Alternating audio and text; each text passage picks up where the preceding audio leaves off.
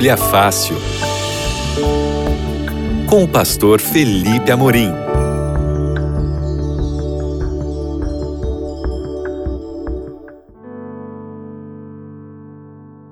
Olá, seja muito bem-vindo. Esse é o seu Bíblia Fácil aqui na Rádio Novo Tempo. Eu sou o pastor Felipe Amorim e nós estamos mais uma semana aí para a gente continuar estudando a Bíblia juntos. Nós estamos na sequência A Procura da Verdade. Essa série está baseada numa, num guia de estudos que nós temos em formato de revista. E a gente preparou isso com todo carinho para que você possa ouvir a minha explicação aqui na Rádio Novo Tempo, mas também ter em casa um material de apoio, um material é, com o qual você vai poder aprofundar mais os temas que você ouve aqui. A gente tem pouca possibilidade de interação nesse momento aqui, né? Eu não consigo ouvir as suas perguntas nesse momento, mas você pode tirar as suas dúvidas que porventura surjam tendo esse material nas suas mãos. E você está me perguntando agora como eu faço para ter o material à procura da verdade, esse guia de estudos em formato de revista na minha casa. Como é que eu faço? É muito simples. Eu vou te dar aqui pelo menos dois ou três é, caminhos para você poder ter esse material. O primeiro é o seguinte: no horário comercial, né, ali de segunda a sexta, entre sete e meia da manhã e as cinco e meia da tarde, você pode ligar para a escola bíblica e pedir o seu material. O número é 12, né, 0 operadora 12 21 27 31 21. 0 operadora 12 21 27 31 21. Mas se você me ouve agora num horário que não é comercial, ou à noite, ou no fim de semana, também é fácil. Você pode mandar agora uma mensagem para o nosso WhatsApp. O número é 12 9 8244 4449, ok? 12 9 8244 4449 ou você pode entrar agora no site biblia.com.br. Lá você vai encontrar a imagem da revista é, A Procura da Verdade, nosso guia de estudos, e aí você clica nessa imagem e aí você vai abrir um formulário para encher os seus dados. Se você mandar a mensagem para o WhatsApp, você também vai receber de volta um link, tá? Não, você não vai pedir a, a revista direto no WhatsApp, você vai receber um link você clica nesse link que a gente vai te mandar, vai abrir o formulário, você coloca todos os seus dados lá que são necessários para a gente enviar a revista, manda o formulário para nós e é só aguardar que o guia de estudos chega na sua casa sem custo algum. É de graça, é um presente da Novo Tempo, porque a gente quer que você é, tenha profundidade no texto bíblico. E hoje o nosso tema aqui é a volta de Cristo. Essa que é a mensagem mais repetida na Bíblia, a promessa mais repetida na Bíblia é a promessa da volta de Jesus. E o, o método bíblico para enfatizar uma, um assunto é a repetição. Então vamos é, hoje relembrar, ou talvez para você descobrir o que a Bíblia fala sobre a volta de Jesus. Eu quero convidar você a orar para a gente começar o nosso estudo. Senhor, nós vamos falar sobre a nossa maior esperança, que é a volta de Jesus. Nos ajuda a entender esse assunto. Em nome de Jesus. Amém. Vamos lá. Qual é o centro do seu cristianismo? Você já parou para pensar nisso? Algumas pessoas, infelizmente, têm o centro do seu cristianismo na sua prosperidade financeira. E a gente tem visto aí muitas religiões que aderem aí à teologia da prosperidade, dando uma super ênfase na prosperidade financeira das pessoas, e esse não pode ser o centro do cristianismo.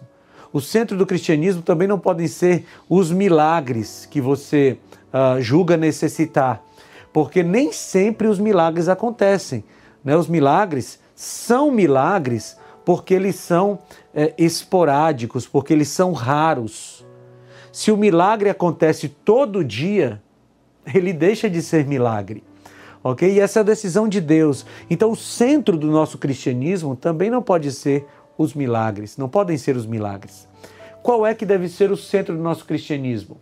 Tem que ser Jesus e a sua segunda vinda. E eu quero ler com você aqui o que está em João, capítulo 14, versículos de 1 a 3. Eu vou pegar minha Bíblia aqui para que a gente possa ler na Bíblia, embora você saiba decorado esse, esse texto, mas você pode ler na sua Bíblia também. João 14, de 1 a 3 diz assim: Não se turbe o vosso coração, credes em Deus, crede também em mim. Na casa de meu pai há muitas moradas. Se não fosse assim, eu vou-lo teria dito, pois vou preparar-vos lugar. E quando eu for e vos preparar lugar, voltarei e vos receberei para mim mesmo, para que onde eu estou estejais vós também. Esse é o texto de João 14, de 1 a 3, que é um texto maravilhoso, um texto que nos dá esperança, um texto que Jesus falou no momento em que os discípulos estavam com o seu coração em turbulência, tinha uma tempestade no coração dos discípulos. E sabe como foi que Jesus acalmou o coração dos discípulos? Falando da volta de Jesus. Sabe, muitas pessoas, quando ouvem sobre a volta de Jesus, ficam nervosas, ficam com medo, mas Jesus usou o tema da volta de Jesus para acalmar o coração dos discípulos. Você entende isso? Quando você ouvir essa mensagem da volta de Jesus, que está muito breve, isso deve causar paz no seu coração. E se por acaso não causa paz no seu coração, talvez você ainda não entendeu essa mensagem como deveria entender. Então vamos tentar entender agora. Como estará o mundo um pouco antes da volta de Cristo? Eu quero ler um texto que está em Mateus capítulo 24. Mateus capítulo 24 é a mensagem profética de Jesus, um sermão que a gente chama em teologia de sermão escatológico. O que, que significa essa palavra tão difícil? Escatologia é o estudo dos eventos finais. E os, o capítulo 24 de Mateus, assim como o capítulo 21 de Lucas, eles são capítulos que falam dos eventos finais. Portanto, capítulos escatológicos. E Jesus falou um pouco aqui sobre como estaria o mundo no final, ali perto do seu retorno à terra. Vamos ler Mateus 24, 37 a 39.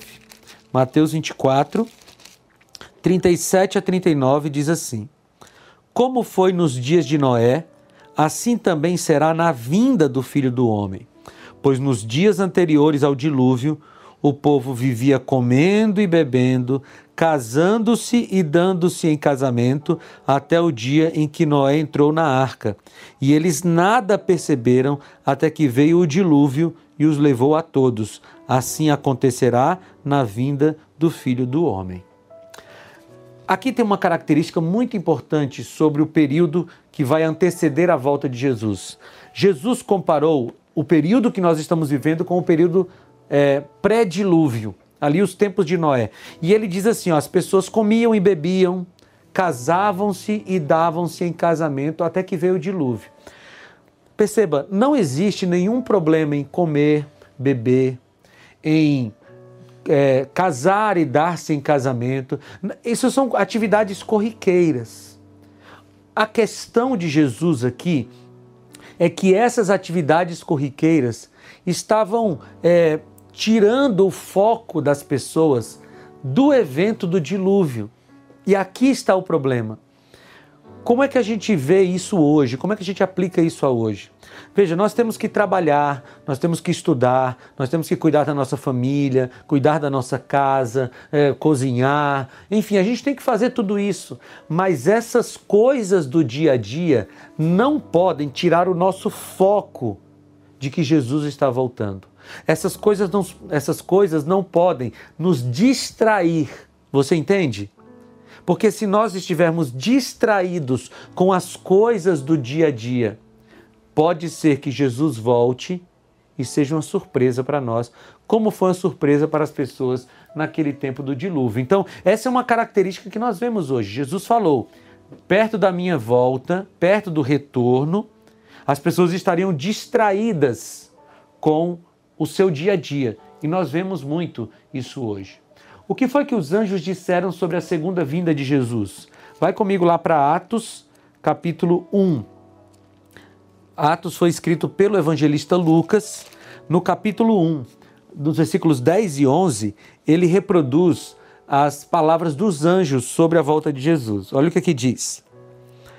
E eles, os discípulos, ficaram com os olhos fixos no céu, enquanto ele subia, Jesus subia. De repente surgiram diante deles dois homens vestidos de branco, que lhes disseram: Galileus, por que vocês estão olhando para o céu? Este mesmo Jesus que dentre vocês foi elevado aos céus, voltará da mesma forma como viram subir. E aqui já tem uma dica muito importante de como será a volta de Jesus. Não vai ser secreta, não vai ser um arrebatamento secreto. Não vai ser um evento que vai acontecer apenas para algumas pessoas. Vai ser público, vai ser visível, vai ser audível, porque os anjos disseram: da mesma forma que vocês o viram subir, vocês o verão descer fisicamente, ok? Então, se você por acaso ouviu alguma, em algum momento da sua vida que a volta de Cristo vai se dar em um arrebatamento secreto, então desconfie disso, porque não é o que a Bíblia apresenta. Como foi que Jesus descreveu a sua segunda vinda? Vamos ler Mateus capítulo 16, versículo 27. Evangelho de Mateus, capítulo 16, versículo 27 diz assim: Pois o filho do homem virá na glória do seu Pai, como com os seus anjos, e então recompensará a cada um de acordo com o que tem feito. Agora vamos unir esse texto a Mateus capítulo 24, versículo 30. Diz assim: Então aparecerá no céu o sinal do Filho do Homem, e todas as nações da terra se lamentarão e verão o Filho do Homem vindo nas nuvens dos céus com poder e grande glória. Então, em Mateus 16, nós vimos que Jesus virá na glória do Pai. E aqui em Mateus 24 diz que terá um sinal no céu, ou seja, as pessoas verão a volta de Jesus. Por que, que eu estou enfatizando esse assunto? Porque, infelizmente, existem alguns grupos religiosos que estão pregando uma volta de Jesus diferente do que a Bíblia apresenta. A Bíblia diz que vai ser visível, audível, todo olho verá, diz Apocalipse capítulo 1, versículo 7. Ou seja, não pode ser um evento de arrebatamento secreto. Isso não é bíblico, ok? E quantos verão a segunda vinda de Cristo? Eu vou ler para você esse texto que eu acabei de citar em Apocalipse capítulo 1, versículo 7. Aqui diz quantos verão a volta de Jesus. Estou abrindo aqui minha Bíblia em Apocalipse, capítulo 1, vou ler, vou ler o versículo 7. Eis que ele vem com as nuvens, e todo olho o verá, até mesmo aqueles que o traspassaram, e todos os povos da terra se lamentarão por causa dele. Assim será. Amém. Ok? Todo olho verá. Ou seja, não existirá ninguém vivo que não verá a volta de Jesus. Vai ser um evento público, tá bom? Um evento que não é, repito, insisto, não é secreto, tá bom? Como foi que Paulo descreveu a segunda vinda de Cristo? Agora nós vamos para a carta de Paulo aos Tessalonicenses. Ok? Paulo escreveu cartas para várias igrejas e ele escreveu também para a igreja de Tessalônica, que era uma igreja lá ali na, no, na Ásia Menor. E a gente vai ler a primeira carta aos Tessalonicenses, no capítulo 4, versículos 16 e 17. Veja como Paulo descreve esse evento maravilhoso. Pois, dada a ordem, com a voz do arcanjo e o ressoar da trombeta de Deus, o próprio Senhor descerá dos céus. E os mortos em Cristo ressuscitarão primeiro. Depois nós, os que estivermos vivos, seremos arrebatados com eles nas nuvens, para o encontro com o Senhor nos ares, e assim estaremos com o Senhor para sempre. Veja que imagem bonita. Aqueles que morreram em Cristo, ok? Que morreram salvos em Jesus, eles ressuscitarão na volta de Jesus. Os ímpios que morreram, logicamente, perdidos, eles não ressuscitarão na volta de Jesus, só ressuscitarão depois do milênio. Mas os salvos ressuscitam, se unem com os vivos salvos e vão se encontrar com Jesus nas nuvens dos céus. Você já parou para pensar nessa cena?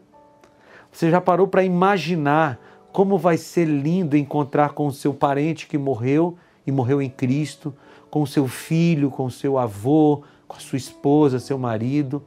Todos os que morreram em Cristo vão ressuscitar e vão se encontrar para viver eternamente com Jesus.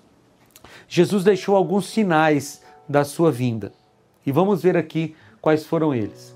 Vai lá para Mateus 24 comigo, tá bom? Em Mateus 24, o sermão profético de Jesus tem vários sinais da volta de Jesus e você vai ver como esses sinais estão aí para a gente observar em todos os lugares. Mateus capítulo 24, versículos 6 e 7 dizem assim: Vocês ouvirão falar de guerras e rumores de guerras.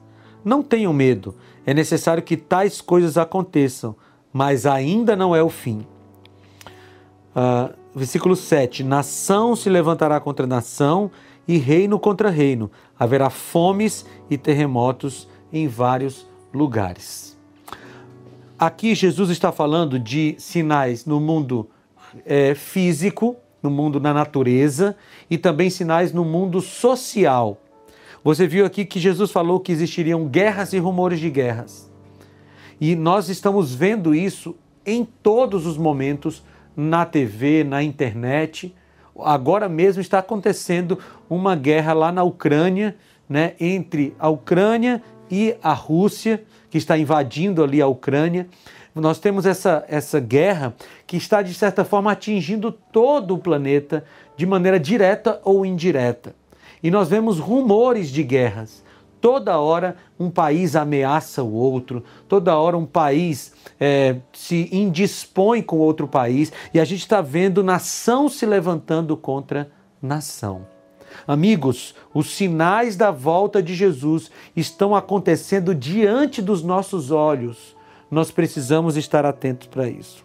Além disso, Jesus falou de fome e de terremoto. E nós vemos isso cada vez mais frequente no, no, no tempo em que nós vivemos. Por que, que Jesus disse isso? Por que, que Jesus deixou isso muito claro? Para que nós nos preparemos, amigos. O tempo de preparação para a volta de Jesus não é quando ele aparecer nas nuvens dos céus, não. Quando ele aparecer, quem está salvo já estará salvo, quem está perdido já estará perdido. O tempo de preparação para a volta de Jesus é agora. E ele deixou os sinais para que a gente possa é, estar alerta. Vamos lá para Lucas capítulo 21.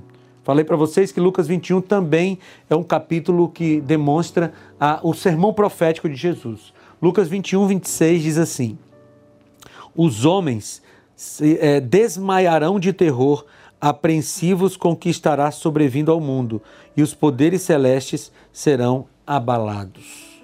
Duas coisas aqui que Lucas falou. Primeiro, os terrores que acontecerão na terra serão tão difíceis de serem entendidos que homens desmaiarão de horror. E não é assim que a gente se sente hoje, quando a gente olha para crianças sendo assassinadas, para a pandemia que nos assolou durante os últimos dois anos, a gente tem medo, muito medo. E isso é um sinal da volta de Jesus. E além disso, ele diz que os poderes dos céus serão abalados. E a gente não tem visto hoje muitas pessoas contestando o poder dos céus, contestando a palavra de Deus, contestando a autoridade de Cristo, os poderes celestes estão sendo abalados aqui na terra. Sinais da volta de Jesus. Bem, eu quero ir para mais um texto em Mateus capítulo 24, agora no versículo 7. O texto diz assim: Nação se levantará contra nação e reino contra reino, haverá fomes e terremotos em vários lugares. E é isso que nós temos visto no nosso mundo. Mateus 24:12 diz: "Devido ao aumento da maldade, o amor de muitos esfriará." Ha, parece que nós estamos vendo o lendo o jornal de ontem, não é? Porque no mundo que nós vivemos, o amor tem se esfriado. As pessoas se agridem, as pessoas não se respeitam, as pessoas não é, uh, deixam o espaço do outro uh, para o outro, elas querem se meter no espaço do outro. E a gente tem visto muitas agressões físicas, agressões verbais, agressões emocionais no mundo que nós vivemos, porque essa profecia de Jesus está se cumprindo. O amor de muitos está se esfriando. Mas perceba que aqui ele não diz o amor de todos. O amor de todos, não. O amor de muitos se esfriaria. Mas não precisa ser o seu caso. Você pode fazer parte do grupo daqueles que não têm o amor esfriado que continuam amando as pessoas de maneira é, muito forte. Vai comigo para 2 Timóteo, Paulo falando sobre o fim dos tempos para Timóteo, ele descreve um cenário que é muito, ah, muito caro a nós e muito próximo de nós. 2 Timóteo 3, 1 a 4. Veja como Paulo fala dos últimos tempos. 2 Timóteo, tá? Segunda carta de Timóteo, capítulo 3, diz assim: Saiba disto: nos últimos dias sobrevirão tempos terríveis. E só essa frase já descreve o período que nós vivemos, né? Tempos terríveis. Mas Paulo detalha como seriam esses tempos terríveis. Os homens serão egoístas, avarentos, presunçosos, arrogantes, blasfemos, desobedientes aos pais, ingratos, ímpios sem amor pela família, irreconciliáveis, caluniadores, sem domínio próprio, cruéis e inimigos do bem, traidores, precipitados, soberbos, mais amantes dos prazeres do que amigos de Deus, tendo aparência de piedade, mas negando o seu poder. Afaste-se também destes. Amigos, não parece que a gente está abriu uma rede social e está olhando para o mundo? Não parece que a gente está vendo noticiário na internet quando Paulo diz que não vai ter amor pela família, que não vai ter domínio próprio, que vão ser inimigos do bem, traidores e tudo mais? É o mundo que nós vivemos. Então, o que a Bíblia está nos dizendo é que nós estamos vivendo no período que antecede a volta de Jesus. Eu quero te dar essa certeza Escuta bem o que eu vou te dizer agora. Nós estamos vivendo no período que antecede a volta de Jesus. Sim, Jesus está às portas e porque ele está às portas, nós precisamos nos preparar. E aí eu quero ler com vocês o último sinal da volta de Jesus. Mateus capítulo 24, versículo 14. Olha o que, Jesus falou aqui. E este evangelho do reino será pregado em todo o mundo, como testemunho a todas as nações, e então virá o fim. O último sinal da volta de Jesus é a pregação do Evangelho em todo o mundo, porque ninguém terá a desculpa de dizer eu não sabia, porque Jesus voltará quando todo mundo souber deste Evangelho do Reino. E você me ouvindo agora é cumprimento dessa profecia, porque você pode você é uma pessoa a menos para saber sobre a volta de Jesus nesse planeta. E sabe, a pregação tem avançado de maneira rápida. Jesus tem se apresentado no Oriente Médio, naqueles países muçulmanos, muitas pessoas têm se convertido a Cristo. A pregação do Evangelho está a passos largos. Sabe o que isso significa? Significa que Jesus está muito próximo de voltar. E amigos, esse tema não deve levar você a ter medo. Não é esse o meu objetivo. Eu não quero que você se prepare para a volta de Jesus por medo. Não. Eu quero que você se prepare para a volta de Jesus porque você ama a Jesus e você quer viver eternamente ao lado dele, num mundo, num planeta que não tem mais maldade, não tem mais morte, não tem mais pandemia, não tem mais doenças. ame a Jesus, se prepare para a volta dele, estudando a palavra, entregando a vida a ele. E quando Jesus voltar nas nuvens dos céus, você terá uma grande, a maior alegria da sua vida, que será encontrar com Jesus. Você está se perguntando agora: o que, eu tenho que fazer, pastor? Você tem que estudar a palavra de Deus, você tem que orar e você tem que buscar o grupo de pessoas que estão esperando a volta de Jesus para você se unir a eles. Você pode entrar no site encontreumaigreja.com.br e nesse site você vai encontrar a Igreja Adventista do Sétimo Dia mais próxima da sua casa, para você poder se unir a esse grupo que espera a volta de Jesus. Vamos orar? Senhor, muito obrigado por esse tema e nos ajuda a estarmos preparados para a volta de Jesus. É o que eu te peço em nome de Jesus. Amém. Amigos, peçam o guia de estudos em formato de revista à procura da verdade. Manda agora um WhatsApp para 129 8244 4449. 129 8244 4449. Você vai receber um link de volta. Clica nesse link e preenche o formulário, porque você vai receber na sua casa, sem pagar nada, o guia de estudos à procura da verdade. A gente vai ficando por aqui e na semana que vem nós nos encontramos aqui no seu Bíblia Fácil. Um grande abraço.